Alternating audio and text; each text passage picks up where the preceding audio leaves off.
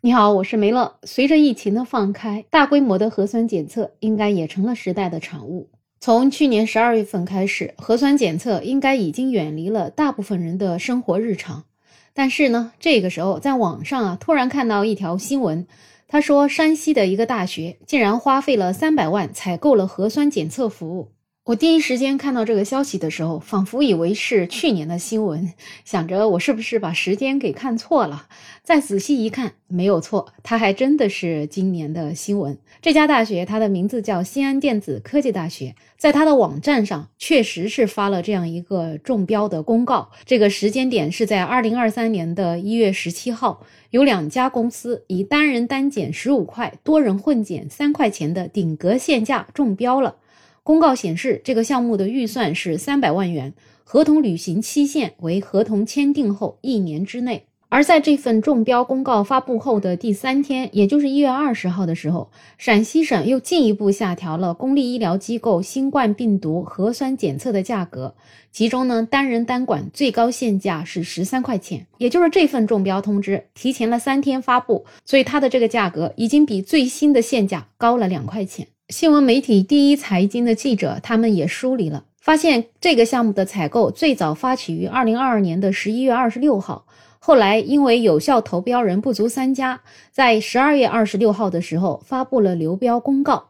同样也是在十二月二十六号，国家卫健委发布了最新的公告，把新型冠状病毒肺炎更名为新型冠状病毒感染。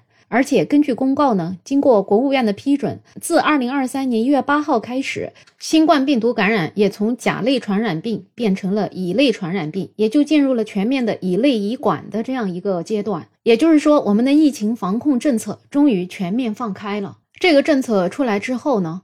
二零二二年十二月以来，各个地方就陆续有多起核酸检测服务项目发布了终止招标公告。终止的原因就是因采购人的需求发生了重大的变更。但是就是在这样的大环境之下，西安电子科技大学仍然坚持继续招标，并且呢，在招标的公告上还说，根据新冠疫情常态化现状。核酸检测作为控制扩散、有效切断传播途径、防治疫情扩散的最重要手段之一，采购以满足我校新型冠状病毒核酸检测要求。自从二零二二年的十二月份，其实陆陆续续的各种核酸检测站给撤掉了之后，大家几乎已经不会再去做核酸了，最多就是用抗原测一下而已。所以呢？不知道为什么，作为文明跟知识、科学聚集地的高校，要花这么多钱重启核酸检测呢？还有这个必要吗？这样做的意义又是什么呢？这是不是在对核酸检测恋恋不舍呢？他们都是核酸检测的爱好者吗？是为了核酸检测单位去库存吗？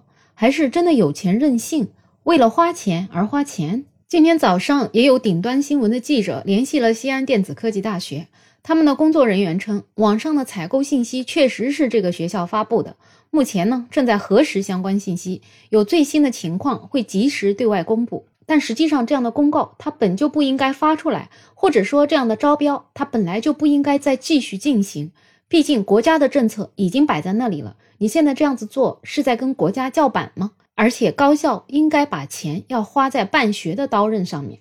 其实之前这几年，核酸检测加风控管理，已经让我们国家很多的高校这种办学经费啊，真的是捉襟见肘，也影响了学生的学习生活。很多学生说，这个大学生活啊，真的就是被圈养的生活，已经不知道真真正正的大学生活是什么样了。